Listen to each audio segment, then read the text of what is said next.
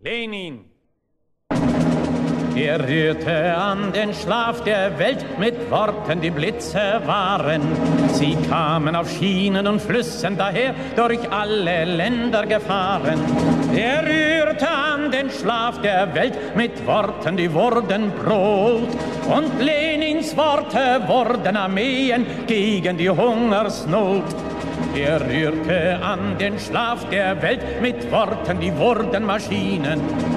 Wurden Traktoren, wurden Häuser, Bohrtürme und Minen. Wurden Elektrizität, Hämmer in den Betrieben. Ja, eindrucksvolle Bilder, eindrucksvolle Musik.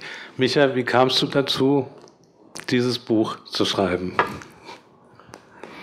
Ja, guten Abend. Ähm, das Buch ist eigentlich, ähm, wie es in der modernen Sprache heißt, ein Kollateralnutzen oder Kollateralschaden.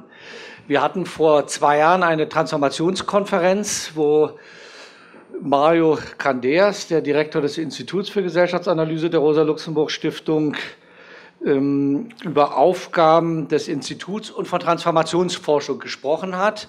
Und ähm, dieses ähm, ähm, Schlusswort dieser Transformationskonferenz, ähm, den würde ich kurz mal vorlesen. Ähm, er stellte eine Reihe von Fragen. Was ist jeweils die richtige Ebene politischer Intervention und Organisierung? Ziel ist es, verbindende Perspektiven und Praxen zu finden, die keine einheitliche Vorgehensweise, aber doch eine Synchronisierung widerständiger Politiken ermöglichen. Der erste Schritt jedes konstitutiven Prozesses ist die Schaffung eines politischen Subjekts.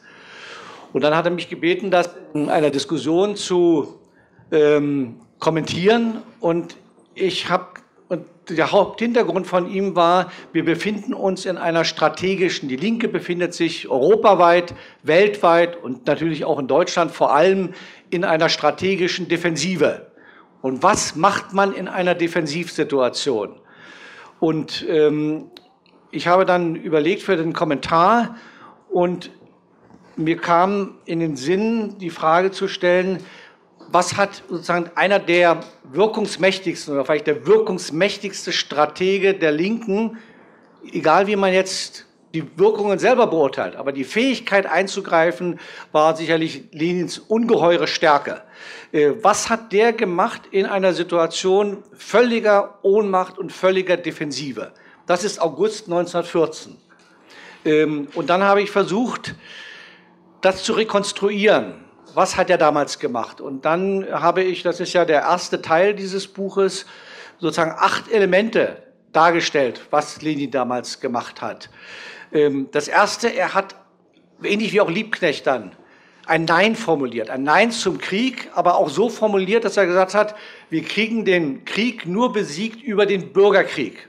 Also er hat Krieg dem Kriege, ne? Bürgerkrieg als Antwort auf den Krieg der Herrschenden. Das Zweite, das wollte ich vor allen Dingen auch in den Vordergrund stellen, äh, damals in der Diskussion war, Lenin hat im September, als er dann ähm, äh, aus Österreich-Ungarn besetzten Polenteil, ja, aus von Krakau, ausgewiesen wurde, zum Glück aber kurz im Gefängnis, kam er an in Bern und hat sich in die Bibliotheken gesetzt und Philosophie, philosophische Werke gelesen. Aristoteles, Heraklit, Lassalle hat er gelesen und vor allen Dingen hat er Hegel gelesen. Das abstrakteste Werk von Hegel, Wissenschaft der Logik, ist das längste Exzerpt, die längste Mitschrift, die Lenin jemals von einem Buch angefertigt hat. Und was ihn da interessiert hat, das merkt man dann auch, wie er in, ist erst eine Pflichtlektüre, er will genauso viel von Dialektik verstehen wie Marx. Ähm, aber dann gerät er in Begeisterung beim Lesen, weil er begreift, da ist etwas da, wovon man lernen kann. Ja, und meine Antwort war, in einer Zeit der Defensive ist es vielleicht gut, Dialektik zu lernen, weil Dialektik heißt ja, man nutzt die Widersprüche und eigentlich auch die Kraft des Gegners so aus, dass man dabei selber gestärkt wird.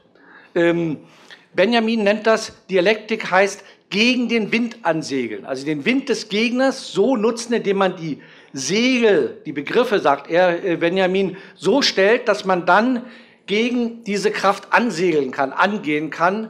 Äh, das ist vor allen Dingen, was ähm, Lenin dabei lernen. Nun kann man sagen, was hat er gelernt, was hat er nicht gelernt. Aber diese Fähigkeit, dass wir vielleicht auch in einer Situation der Defensive, das kein Luxus ist, Dialektik und Praxis und materialistische Dialektik ernsthaft zu studieren. Dann, was macht er noch? 1200 Quellen für Imperialismus, für das Buch Imperialismus. Also das ist ja nur ein gemeinverständlicher Abriss, den er schreibt, ja, ein dünner Abriss. 1200 Quellen sind dort nachgewiesen. Ähm, und da interessiert ihn wiederum, was sind die Stärken und was sind die Schwächen? Was sind die Bruchstellen des Imperialismus? Vor allen Dingen auch die Nationenfrage, auf die stößt er als absolut zentrale Frage. Und dann könnte ich jetzt fortsetzen, die Erzählungsfrage. Also was mir, äh, das hat mich schon fasziniert. Und das war der Ausgangspunkt ähm, ähm, das ist der erste Teil. Ich wollte vor allen Dingen erstmal die Stärken des Strategen Lenin begreifen. Und du hast ja erstmal das getan, was Lenin auch gemacht hat. Du hast Bibliotheken aufgesucht. Du schreibst in deinem Vorwort, dass du sämtliche Werke von Lenin erstmal nochmal gelesen hast. Das würde bei anderen Menschen einige Jahre dauern. Bei dir scheint das ähm, sehr viel schneller zu gehen. Ähm, du konntest ja auch sagen, was er gelesen hat als Philosoph. Und Weshalb hat er sich so weit weg von dem politischen Kampf erstmal in den ersten Monaten nach Beginn des Ersten Weltkriegs begeben? Was ist da der zentrale Antrieb? Ist das mehr ähm, die Verzweiflung über die Nichtinterventionsmöglichkeit der Linken? Nur hat er sich natürlich nicht wegbegeben. Er hat als erstes Mal organisiert ähm, ein Treffen von wenigen Exil, russischen Exilimmigranten, hat eine Erklärung abgegeben im Namen der russischen Sozialdemokratie äh, das führte ja mit zum Beitrag zur, äh, zum Zimmerwalder Bewegung und dann der Zimmerwalder Linken.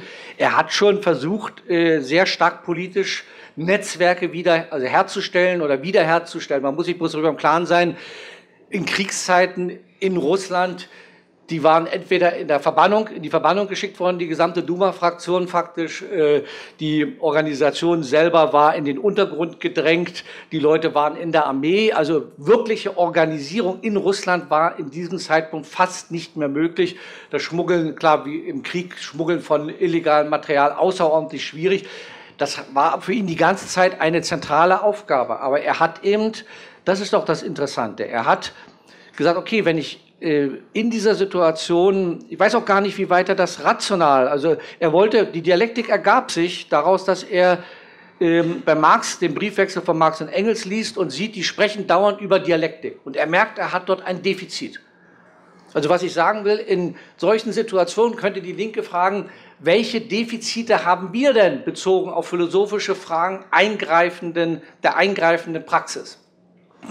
Ähm, äh, auch andere Sachen. Imperialismus ergibt sich aus einer eigentlich Gelegenheitsaufgabe, aber er nutzt sie, er nutzt sie, um daraus, und das ist ja das Eigentliche, alles, was er in dieser Zeit schreibt, egal wie fern es ist, hat immer einen strategischen Hintergrund, immer einen strategischen Bezug. Ne, in der Dialektik schreibt er an den Rand Sprünge, Sprünge, Sprünge. Er wirft den anderen vor, dass sie nur evolutionär denken. Ultraimperialismus, also alles wird immer größer und besser, also immer umfassender, zentralisierter. Er sagt, das ist doch nicht wahr. Es gibt Gegentendenzen. Ne? Also das ist das, was ihn äh, dann äh, auszeichnet, äh, dass er versucht, in dieser Situation aber eben sich nicht auf eine Aufgabe zu konzentrieren. Das finde ich das Verblüffende. Ein Mann oder mit wenigen Verbündeten macht das, das war ja der Punkt, ähm, was zum Beispiel das Institut für Gesellschaftsanalyse der Rosa-Luxemburg-Stiftung, aber die Linke insgesamt viel stärker machen sollte. Diese Komplexität von Aufgaben, die man gleichzeitig äh, erledigen muss. Ich will das nochmal. Ne, also wir haben hier, ich habe das mal so da fehlt ja, da fehlt, äh, die Philosophie fehlt aus irgendeinem Grunde.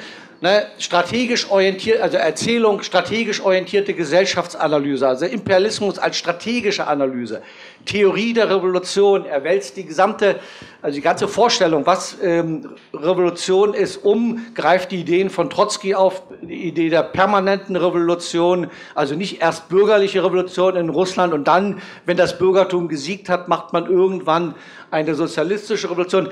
Er kommt auf die Epochefrage. Ne? Er, das ist ganz zentral. Szenarien der Entwicklung versucht er zu entwickeln. Alles Aufgaben, die wir auch machen. Er 1917, als er dann wieder in der Illegalität ist, diesmal in Finnland, äh, im Juni, Juli, August, äh, schreibt er Staat und Revolution, arbeitet die gesamte Sozialismus-Kommunismus-Vorstellung nochmal auf. Das ist doch auch eine Frage. Was ist unsere Alternativvorstellung von einer sozialistischen, solidarischen Gesellschaft? Ähm, ein ganz wichtiger Punkt. Und ähm, dann eben Einstiegsprojekte. Also welche Projekte sind es, wie Mario hier schreibt, verbindende Projekte, die also die verschiedensten gesellschaftlichen Gruppen äh, zusammenführen.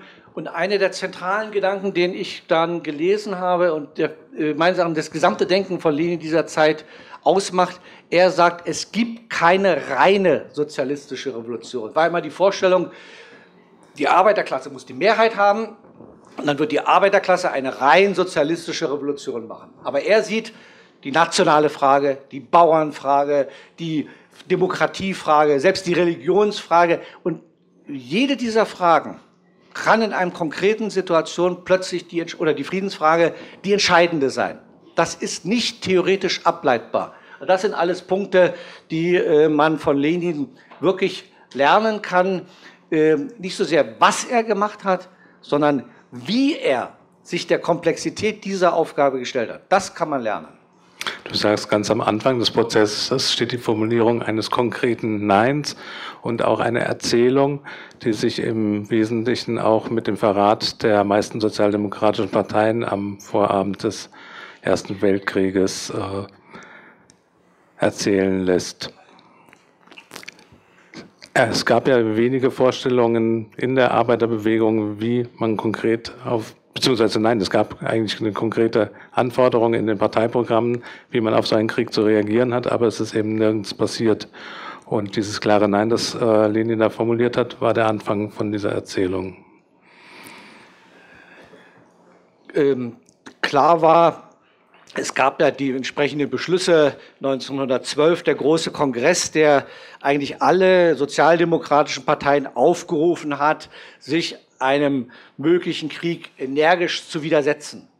Was, mein, was auch eine Frage ist, wir erleben gegenwärtig, mit welcher Härte und Entschiedenheit rechte Kräfte, rechte Kräfte den neoliberalen sozusagen Mainstream herausfordern. Ja? Also America First von Trump, ja? mit welcher äh, oder andere rechte Kräfte, die bereit sind, Regeln zu brechen. Ne? Und die deutsche Sozialdemokratie, was macht die damals? Sie stimmt den Kriegskrediten zu. Das heißt, sie verhält sich völlig systemkonform. Also ähm, und die nur noch mal auf die Zuspitzung bei Lenin, die ihn auch erstmal völlig isoliert hat. Ähm, natürlich waren die viele auch gegen die Kriegskredite waren der Meinung, wir müssen uns dem Krieg widersetzen. Aber Lenin spitzt es auf durchaus problematische Weise auch zu, indem er sagt, nur über einen Bürgerkrieg kommen wir zum Sozialismus. Also wir werden den Krieg nur beenden über einen Bürgerkrieg und wir kommen auch nur über einen Bürgerkrieg zum Sozialismus. Das heißt, das Nein ist bei ihm sehr konkret und es verlangt einen ungeheuren Willen. Ähm, also man kann vielleicht auch das lernen in solchen, und das hat ihn, glaube ich, tatsächlich von vielen anderen unterschieden. Die, also diese ungeheure politische Entschiedenheit. Ja, und ich glaube, es gibt Zeiten, wo wir äh, auf Fragen, wofür wir uns entscheiden müssen, aber dann auch in der Härte diesen Kampf bereit sein müssen zu führen. Auch das kann man meines Erachtens lernen. Du schreibst in deinem Buch auch, äh, dass es ähm, ein Fehler der Arbeiterbewegung international auch war, dass es äh, keine genauen Vorstellungen gab, wie man sonst mit der Macht umgehen soll. Es gab die Vorstellung, dass man über Genossenschaften den Sozialismus organisiert.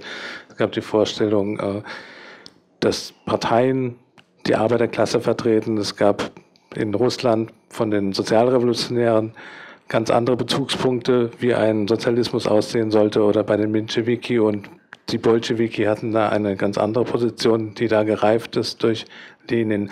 Wo würdest du denn jetzt sagen, da fängt Lenin an und da geht es mit dem Leninismus weiter? Das ist sozusagen der erste Teil des Buches. Der ist, äh, zeigt ähm, Lenin die Stärken von Lenin. Und es gibt natürlich auch in dieser Zeit schon, das habe ich ja versucht an der Frage Krieg Krieg, Bürgerkrieg deutlich zu machen. Er hat eine Tendenz, alles auf das Extrem zuzuspitzen, wo dann auch nur Freund und Feind bleibt. Es bleibt kein Raum für irgendwelche Zwischentöne. Ähm, dann der zweite Teil, ich gebe zu, der hat mich am meisten nachdenken, ähm, äh, der, darüber habe ich am meisten nachgedacht. Es gibt eine zentrale Entscheidungsfrage, die ich dann auch dort in den, ins Zentrum stelle. Lenin war spätestens im September 1917 für den Aufstand, den Übernahme der politischen Macht durch den Aufstand und zwar unabhängig von dem Sowjetkongress, dem zweiten Sowjetkongress. Äh, gab lange Diskussionen und dann wurde der Aufstand am Ende in den Vorabend des Sowjetkongresses gestellt. Aber Lenin sagt ganz klar, ich werde diese Frage der Übernahme der Macht nicht abhängig machen von der Schwarzbude auch des Sowjets, also von irgendwelchen Entscheidungen, die irgendjemand fällt, äh, der möglicherweise weit hinter den eigentlichen Aufgaben zurücksteht. Ich bin dafür, wir nehmen das jetzt unabhängig eigentlich von der Legitimation durch die Sowjets in die Hand. Und dann, wenn wir den, die provisorische Regierung beseitigt haben, dann eröffnen wir den Sowjetkongress. Ja, das war sozusagen der Kompromiss, der gefunden wurde. Und dann gibt es die Geschichte ähm, Auflösung der verfassungsgebenden Versammlung. Also 150 Jahre hatten die Demokraten und dann auch die Sozialisten ähm, äh, in Russland immer die verfassungsgebende, die konstituierende Versammlung gefordert. Die Bolschewiki haben ihre auch die Übernahme ihrer Macht auch damit begründet, dass solange die provisorische Regierung äh, da ist, wird es keine verfassungsgebende Versammlung äh, geben. Ähm, und ähm, dann wird die einberufen und da gibt es die bekannte, vielleicht viel von euch auch als Story sozusagen, Geschichte, dass der äh, äh, Chef der Matrosenwache, Jelesniakov, um halb fünf früh zu dem Vorsitzenden der verfassungsgebenden Versammlung, Tschernow, einem Sozialrevolutionär, geht und sagt, die äh, Wache ist müde, geht mal nach Hause. So. Und am Ende lösen sich tatsächlich der, die verfassungsgebende Versammlung, vertagt sich sozusagen. Und Lenin hatte die Auflage erteilt, niemand wird verhaftet, niemandem geschieht etwas, aber wir lassen diese Leute, wenn sie einmal den taurischen Palast verlassen haben, nie wieder rein. Er wollte keine neue Doppelherrschaft. Die Gegengeschichte, die ich hier erzähle, ist die mit dem, ähm, mit dem Zeremonienhofmeister des französischen Königs, der das gleiche von der äh, französischen Nationalversammlung, die Generalständen, die sich dann zur Nationalversammlung äh, erklärt haben, verlangt. Und die fassen einmütig den Beschluss, solange wir nicht die Macht haben, äh, also sozusagen uns konstituiert haben und unsere Macht durchgesetzt haben, können uns nur Bajonette auseinanderjagen. Kleist äh, beschreibt das sehr schön, wie ähm, Mirabeau dann darauf antwortet, dem Zeremonienmeister. Und dahinter steht, das ist dann tatsächlich die zentrale, meines Erachtens die zentrale die wirklich zentrale Frage, Diktatur des Proletariats. Ähm, Lenin versteht Staat als Klassenherrschaft. Und das klingt auch erstmal einleuchtend. Was passiert aber ist, die bürgerliche Staatsverständnis sagt, Klassenherrschaft, also faktisch Herrschaft der bürgerlichen Klasse, ist, geht aus von den Interessen den Sicherheitsinteressen, den Lebensinteressen, den Vermögensinteressen der Bürger, der einzelnen männlichen weißen Bürger, klar. Ähm, und der Staat hat diese Interessen durchzusetzen.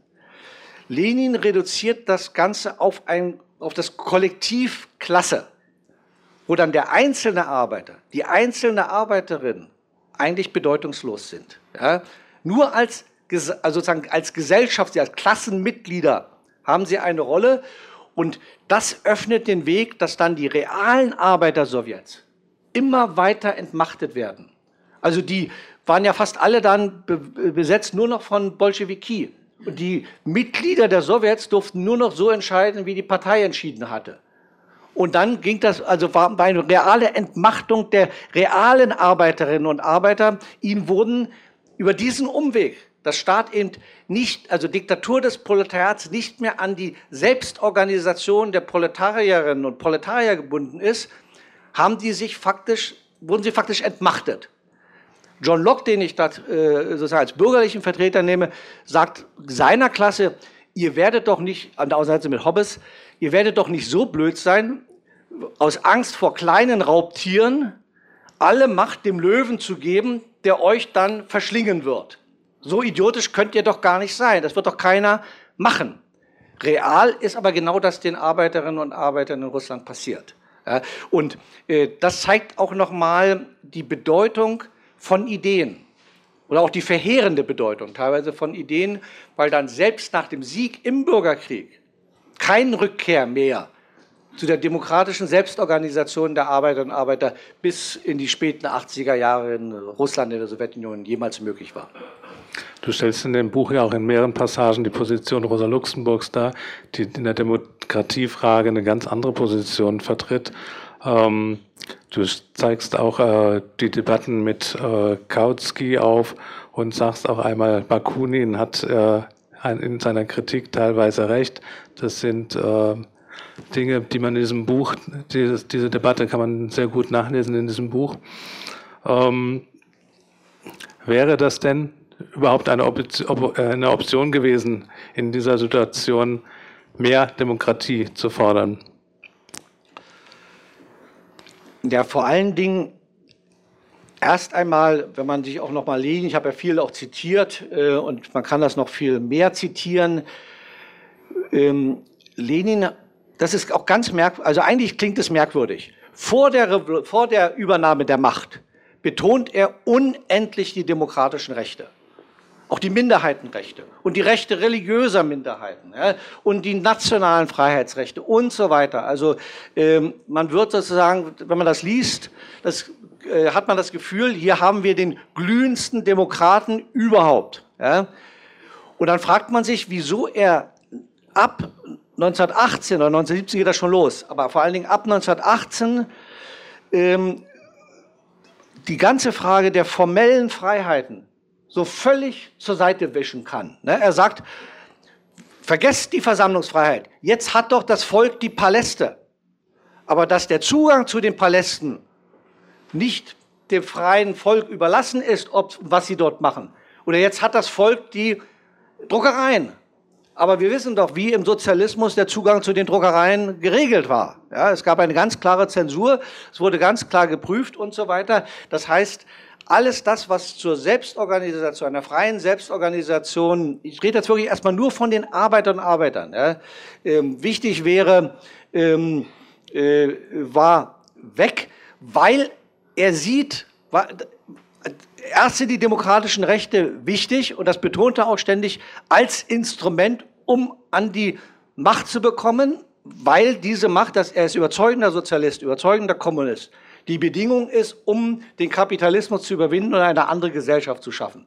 Und dann sieht er plötzlich ab, ab Ende 1917, dass nun die demokratischen Rechte durch die bürgerlichen Kräfte, dann durch die Sozialrevolutionäre, durch die Menschewiki, durch die Anarchisten und dann 1921 während der äh, Gewerkschaftsdiskussion durch Partei, Bolschewiki in der eigenen Partei genutzt werden und die Macht der Partei in Frage stellen.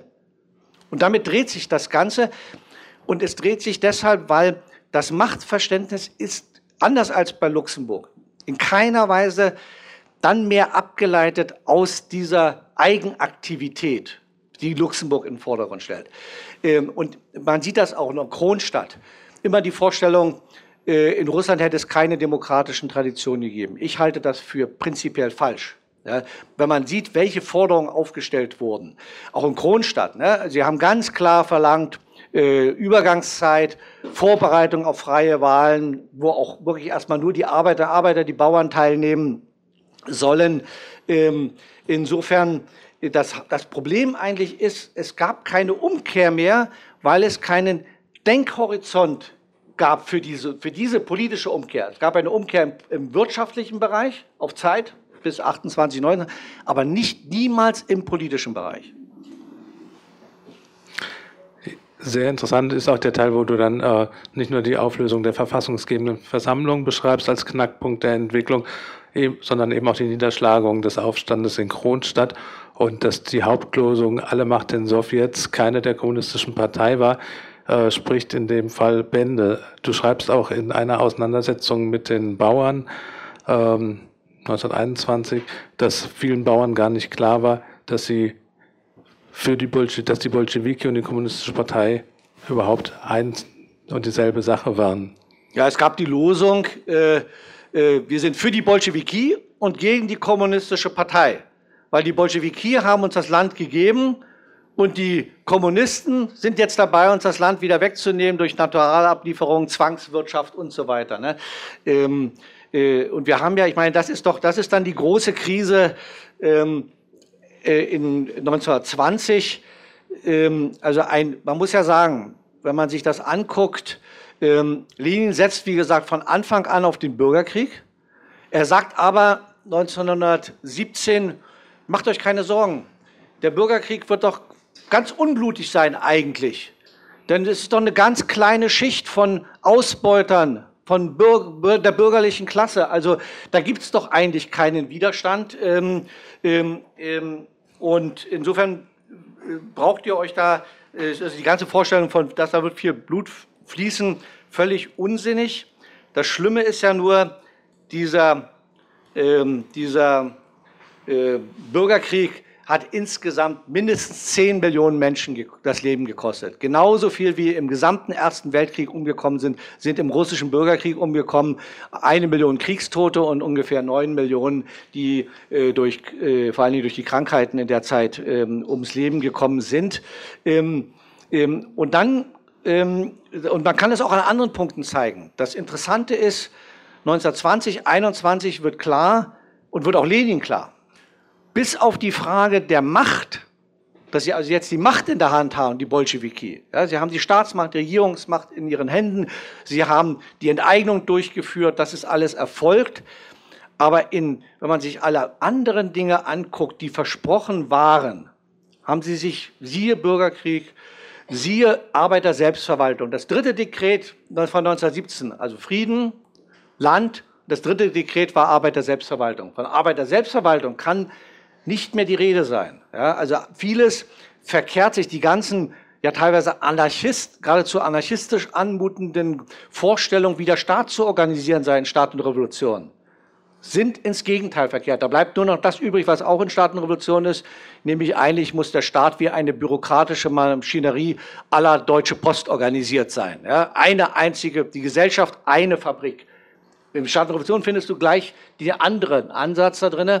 Also 1920, 21, das machen auch die Proteste in der Partei deutlich, das machen die Bauernaufstände deutlich, das macht Kronstadt deutlich, gibt es eine Krise, weil die Bolschewiki gesiegt haben. Also ich zitiere dann nochmal Hegel, die siegreiche Partei ist damit konfrontiert, dass plötzlich in ihrem Sieg, siegreichen System die Widersprüche sich auf neue Weise reproduzieren. Die sind nicht weg, die entstehen auf neue Weise. So. Äh, und dann ist die Frage, das ist sozusagen der, äh, dritte Teil des Buches, ah, jetzt kommen noch lauter Pfeile hier. Gut, ähm, wie das so ist bei PowerPoint. Ähm, ne, und dann kommt faktisch, äh, das ist das, was ich dann ähm, versuche zu skizzieren im dritten Teil, ähm, wie Lenin 1921, ich meine, ich konzentriere mich auf Lenin, ich bin kein Historiker, ich, es ist sehr stark eine Ideengeschichte des Strategen Lenin ne? und wie er versucht, gemeinsam mit anderen einen neuen strategischen Suchprozess zu organisieren. Ähm, äh, man könnte flapsig sagen, er sieht, was er mit angerichtet hat und versucht sich auf diese neue Situation einzustellen. Ähm, und daraus ergeben sich dann wieder äh, neue Elemente, ähm, also ein Ja zur Sowjetmacht, aber wir müssen mit den Methoden zumindest mit den ökonomischen Methoden brechen. Terror werden wir abschwächen, aber die Waffe des Terrors geben wir nicht aus den Händen. Der kommt wieder, schreibt er an den äh, Justizminister. Äh, da seien wir ganz sicher. Ähm, und neue Erzählung, also eine wunderschöne Erzählung, ist auch ein äh, Zitat von von eines Gedichtes von Volker Braun in dem Buch, ähm, die berühmte Geschichte, wie man, also wie sozusagen jemand einen Berg zu erklimmen sucht und nicht weiterkommt und ein Stück um Stück zurückgehen muss, um einen neuen Aufweg zu suchen. Ja. Das Interessante ist, ab 22 äh, vor allen Dingen, aber es beginnt schon 1921, wird Lenin immer stärker krank, hat lange Krankheits Quellen. Und dieser Suchprozess nach einer neuen Strategie, das ist interessant, ist vor allen Dingen dann, wenn er nicht mehr unmittelbar an der Regierungsarbeit teilnehmen kann. Dann ergeben sich sozusagen Momente, wo er zwar nicht in die Bibliothek gehen kann, aber anfängt stärker zu reflektieren und das sind dann neue Momente, die er äh, hat, also eine neue Erzählung. Wir können nicht einfach gerade aus dem Berg stürmen, das ist eine mühselige Geschichte. Wir müssen mit den Widersprüchen eben nicht antagonistisch umgehen, sondern gucken, das könnte ich jetzt Mario zitieren, verbindende Formen der Widersprüche, Sozialismus als eine, eine Übergangsgesellschaft, ähm, wo viele bürgerliche Elemente eine Rolle spielen ähm, und ähm, dann eben bis hin zu der ganzen Frage, dass er noch in seinen letzten Wochen und Monaten die er hat und manchmal am Ende Tage versucht, auch zu einem neuen Sozialismusverständnis zu kommen. Genossenschaftlicher Sozialismus, also Macht der Partei von oben und von unten wächst ein genossenschaftlicher Sozialismus, der gefördert wird durch den Staat. Ja, also das ist schon bemerkenswert, bricht ab, weil er dann ab äh, März 1923 nicht mehr schreiben und auch äh, nicht mehr reden, aber auch nicht mehr diktieren kann. Also ab 1923 verstummt Lenin dann. Es bleibt äh, sein Testament, über die viele immer spekuliert haben, in dem er vor Stalin gewarnt hat. Was du in dem Buch machst, ist zu zeigen, dass er nicht nur vor Stalin gewarnt hat, sondern eben auch vor anderen äh, führenden Köpfen der Kommunistischen Partei und der Bolschewiki und dass das letztendlich keine eindeutige Warnung vor Stalin war. Ja, das sind zwei, zwei Fragen, die mich beschäftigen, als ich diese letzten Schriften gelesen habe. Das muss man sich auch vorstellen. Ne? Also viele werden das hier im Raum kennen. Ähm, also er ist äh, im Kreml faktisch in seinem Zimmer da eingesperrt. Äh, äh, Im Auftrag des Zentralkomitees kontrolliert Stalin den gesamten Zugang zu Informationen, gerät darüber auch mit Krupskaya auf eine wüste und äh, schlimme Weise in Konflikt. Ähm, und ähm, Lenin hat dann teilweise nur noch Stunden, dann sozusagen zehn Minuten, wenige Minuten, um überhaupt noch zu diktieren. Und anders als er sich das vorgestellt hat, wandern eigentlich die Dinge, die er aufschreibt, relativ schnell zu äh, Stalin und anderen im Zentralkomitee. Ähm, äh, und er hat also neben der nationalen Frage, auf die ich jetzt hier nicht eingehen will, er sieht natürlich vor allen Dingen, dass da merkt er den Hauptkonflikt mit Stalin und anderen, die aufgestiegen sind, Orджonikidze, wie die mit Genossen und mit, vor allen Dingen mit anderen Nationen innerhalb des, äh, äh des äh, sowjetischen Einflussbereiches umgehen. Es, Orджonikidze prügelt Leute zusammen, ja, weil sie äh, nicht seiner Meinung sind. Ähm, das ist das eine. Da sieht er sozusagen, dass jemand derart machtorientiert ist und eine so zentralistische, unflexible Machtvorstellung hat. Das merkt er. Obwohl er Stalin ja selber mit äh, zum Generalsekretär gemacht hat. Obwohl er zugelassen hat, dass die ähm, engsten Vertrauten von Stalin aufsteigen in den engeren Führungskreis nach der ähm, Gewerkschaftsdiskussion. Weil die waren loyal, die waren loyal. Ne? Andere haben Widerspruch gewagt und wurden rausgekantet. So, dann hat er, er sieht den Führungskonflikt zwischen Stalin und Trotzki und hat zwei, zwei zentrale Dinge gemacht, die meines Erachtens beide für jemanden, der derart strategisch begabt war, fundamentale Fehler waren. Das erste, er hatte die Vorstellung, wie können wir diesen Konflikt der Großen in der Parteiführung, also Stalin und Trotzki vor allen Dingen, entschärfen.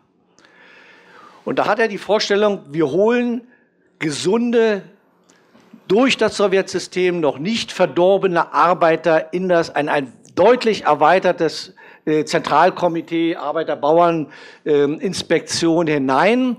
Und diese dann, also die Vorstellung, wir haben gute, unverdorbene Arbeiter, die den richtigen Klasseninstinkt haben und die dann in der Lage sind, den Führungsfiguren sozusagen die Richtung zu weisen und sie zusammenzuhalten. Also bei der Maß an politischer Erfahrung sollte, hätte er eigentlich wissen müssen, dass das so nicht funktioniert. Schlimmer noch, diese Leute, die ja im hohen Maße durch Stalin als Generalsekretär ausgewählt wurden, waren natürlich genau die Leute, die dann ähm, äh, Stalin die Treue gehalten haben und jeweiligen Konkurrenten, die sogenannten Linken erst, Trotzki und Co. und dann die Rechten, Bucharin und so weiter, ähm, äh, rausgeschmissen haben aus dem Zentralkomitee. Und ich will, will ein, eine Sache mal zitieren. Ähm, das ist aus einer aus den von uns ja auch herausgegebenen äh, Tagebüchern von Dimitrov. Und das ist ein, hat mich absolut erschüttert. 1937 zum 20. Jahrestag der Oktoberrevolution sitzt also sozusagen Stalin mit seiner Führungsriege zusammen und ich zitiere, ähm, und äh, Stalin hält eine Rede und er sagt, jeder, der versucht, diese Einheit des sozialistischen Staates zu zerstören, ist ein Feind. Ein geschworener Feind des Staates, der Völker der UdSSR. Und wir werden jeden dieser Feinde vernichten, 1937. Sei er auch ein alter Bolschewik. Wir werden seine Sippe, seine Familie komplett vernichten. Äh, auf die Vernichtung aller Feinde, ihrer selbst, ihrer Sippe bis zum Ende. Und dann, dann wird es eigentlich das eigentlich Spannende, ist, was danach kommt. Ich bin noch nicht fertig mit meinem Trinkspruch. Die wollen natürlich jetzt alle auf den großen Führer anstoßen. Sagt er, nein, nein, ich bin noch nicht fertig mit meinem Trinkspruch. Stoßt nicht auf mich an. Es wurde sehr viel von großen Führern gesprochen. Doch keine Sache siegt, wenn die Bedingungen hierfür nicht gegeben sind. Dabei sind die mittleren Partei-, Wirtschafts- und Militärkader das Wichtigste. Sie wählen den Führer. Sie erklären den Massen die Umstände. Sie garantieren den Erfolg der Sache auf diese mittleren Kader. Sie stehen im Hintergrund, man bemerkt sie nicht. Warum haben wir 1937, er reflektiert das, ja, er ganz klar reflektiert das, warum haben wir Trotzki und die anderen besiegt? Es ist bekannt, dass Trotzki nach Lenin der populärste in unserem Lande war. Populär waren auch Bukharin, Sinowiew, Rykov, Tomsky. Uns hat man kaum gekannt. Mich, Molotow, Voroshilov, Kalinin damals. Wir waren die Praktiker von Lenin, seine Mitkämpfer. Aber uns haben die mittleren Kader unterstützt. Trotzki jedoch hat diesen Kadern keine Aufmerksamkeit geschuldet. Und da haben wir auch das Problem. Sozusagen die Basis war mundtot gemacht, hat überhaupt, es war keine freie Öffentlichkeit mehr. Und wer dann tatsächlich diese Dienstkader kontrolliert, kontrolliert alles. Das, hat, äh, das ist sozusagen der erste Mal fundamentale Fehler, dass Lenin diese Frage der Macht und wie sie sich reproduziert als lebendige, die konnte er prinzipiell nicht beantworten und die Vorstellung, die gesunden Arbeiter, die wir da reinschicken, werden richtig entscheiden, ist einfach derart naiv. Das Zweite ist, ähm, das kann vielleicht auch durch die Abfolge sein. Ähm, die, diese Bemerkung, dass es auf keinen Fall, also Lenin, äh, Stalin unbedingt abgelöst werden muss, ist danach geschrieben. Vorher macht er den fundamentalen Fehler, er stellt sozusagen alle wichtigen Figuren im Zentralkomitee kritisch dar. Also Trotzki war kein Bolschewik, Bucharin hat keine Ahnung von Dialektik, also hat sie noch nicht vollständig, vollständig begriffen, die Dialektik, was auch immer das heißen soll. Er fängt an, alle anderen in gewisser Sicht oberlehrerhaft politisch zu klassifizieren, als so nicht ganz. Und bei Stalin hat er nur und, äh, äh einen einzigen äh, Problem. Der ist etwas grob. Nun wissen wir ja in einer kommunistischen Partei, Grobheit ist nun eigentlich nicht die schlimmste Sünde, die ein Kommunist hat. Zumindest nicht in einer stalinistischen oder auch nicht in einer leninistischen Partei. Lenin sieht, dass das ein Problem ist, weil diese Grobheit macht jede, selbst im engsten Führungskreis, Lernen unmöglich, weil nur noch Machtfragen gestellt werden. Also die Machtfrage dominiert alle Lernmöglichkeiten. Die Partei hört auf, eine lernende Organisation zu sein. Ähm, aber er macht den Fehler, anstelle vorzuschlagen, wer es sein soll, das ist meine persönliche Meinung, ähm, äh, oder zumindest nur einen zu kritisieren, der es garantiert nicht sein sollte, ja, äh, ähm, greift er eigentlich alle an und alle stehen dumm da und äh, Stalin wird dann natürlich sagen 1924, Leute, ich bessere mich, ich werde nicht mehr so grob sein ähm, und ihr seht ja, alle anderen haben auch irgendwelche Probleme und ich war immer der Treueste der Treuen bei Lenin. Was Lenin auch gar nicht in Frage stellt. In deinem letzten Kapitel kommst du auch in die Gegenwart. Du beschäftigst dich nochmal mit dem äh, Grundsatzpapier, dem Gründungskon ähm, Gründungsdokument auch äh, der PDS, das Papier von Michael Schumann. Wir brechen unwiderruflich mit dem Stalinismus als System. Und dann sagst du aber, an sich ist all das, was dort aufgezählt wird, als stalinistisches System gar nicht originär stalinistisch, sondern ist in Lenin angelegt. Würdest du das nochmal so ein bisschen ausführen? Ja, ähm, dieses Papier hat einen, das ist sozusagen älter als, obwohl es als letztes ist, es ist älter als die anderen. Also dieses Kapitel ähm, überschrieben, wer vom Stalinismus redet, äh, darf nicht vom Leninismus schweigen. Das ist die Überschrift. Ähm, weil ich glaube, äh, das war vielleicht auch da, das war ja 1989 im Dezember gesagt worden, ich mich ja schon mal in einer Arbeitsgruppe hatte, sozusagen äh, eine Position erarbeitet, die er dann vorgetragen hat. Ähm, und da werden, wird praktisch Grundmerkmale des staatssozialistischen oder staatsparteisozialistischen Systems aufgeführt und das wird dann als stalinistisches System gebrochen. War immerhin weit, so weit, weitgehend, weil nicht einfach Stalin abgelehnt wurde, sondern das stalinistische System. Das Problem ist ja bloß, dass alle Grundstrukturen schon 1921, 22 in Kraft waren. Also Stalin hat keine grundlegenden Veränderungen des politischen Systems durchgeführt. In gewisser Hinsicht hat er sogar äh, Kriegskommunismus dann wieder revitalisiert. Ähm, äh, aber er hat kein, also er, das, die Systemeigenschaften haben sich nicht geändert. Und eine Auseinandersetzung äh, war immer äh, auch in der PDS, äh, aber das bezieht das ganze 20. Jahrhundert der Linken hindurch. Ähm, wie verhalten wir uns zum Bolschewismus, zum Leninismus? Und meine, meine feste Überzeugung ist, dass die dahintergehenden Vorstellungen von sozialistischer Macht, Weg zum Sozialismus, sogar auch was Sozialismus ist, müssen, wir müssen einen neuen Aufbruch machen. Das war, so wie es organisiert war und strukturell organisiert war, eine historische Sackgasse, musste es eigentlich auch sein. Ja, war zwangsläufig. Ähm, Überlebensfähigkeit war nur durch den Aufbruch dieser Grundstrukturen. Ähm, ich versuche dann auch immer wieder deutlich zu machen, es gab eine Welle von Sozialismus im 19. Jahrhundert, es gab eine im 20. Jahrhundert mit dem Leninismus und dem Sozialdemokratismus als den beiden Hauptströmungen, dann vielleicht noch dritter Weltsozialismus. Und wenn wir heute sagen, wir brauchen eigentlich einen neuen Sozialismus, weil die Krise des Kapitalismus so fundamental ist, dann müssen wir uns mit diesen Strukturen und Ansätzen extrem kritisch auseinandersetzen. Es gibt einiges, was wir lernen. Meiner können wir viel lernen vom Strategen Lenin.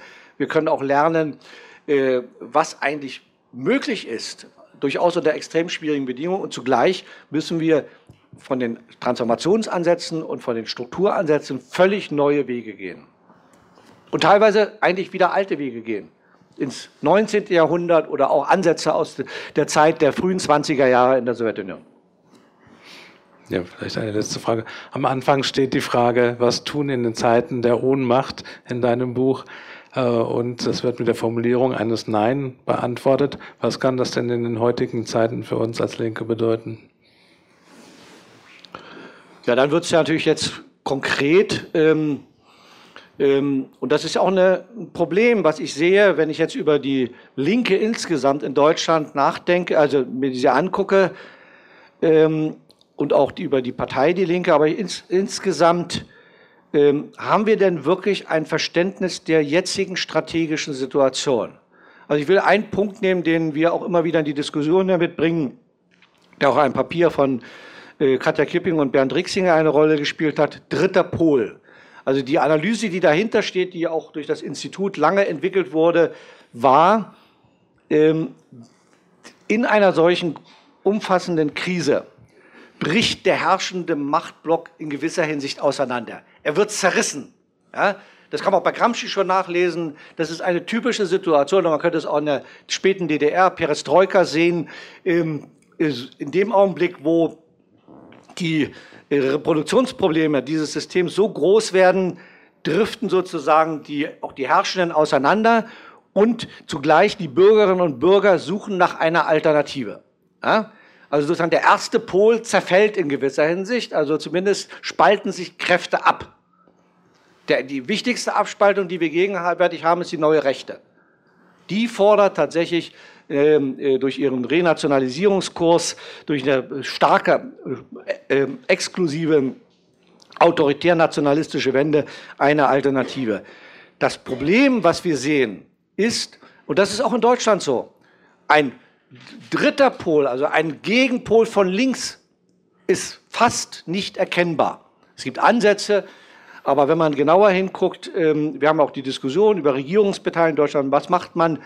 Ähm, wir brauchen eine klare Analyse und dieser konkreten strategischen neuen Situation und was jetzt eingreifendes Handeln bedeuten würde. Ähm, und ähm, wie gesagt, das ist, das ist sozusagen auch der Grund, äh, warum ich das Buch überhaupt geschrieben habe, zumindest für mich selber, um unsere Fähigkeiten zu erhöhen, diese heutigen strategischen Fragen präziser und härter, härter auch in der analytischen Schärfe zu diskutieren. Ich finde, dass wir ähm, teilweise derart schwammig äh, und ungenau die Alternativen aufdecken analytisch. Was ist machbar? Was bedeutet das? Was sind die Folgen und so weiter? Ähm, was sind die Potenziale? Was sind die Grenzen? Und wenn man so ungenau ist, dann kann man keine klaren strategischen Entscheidungen treffen.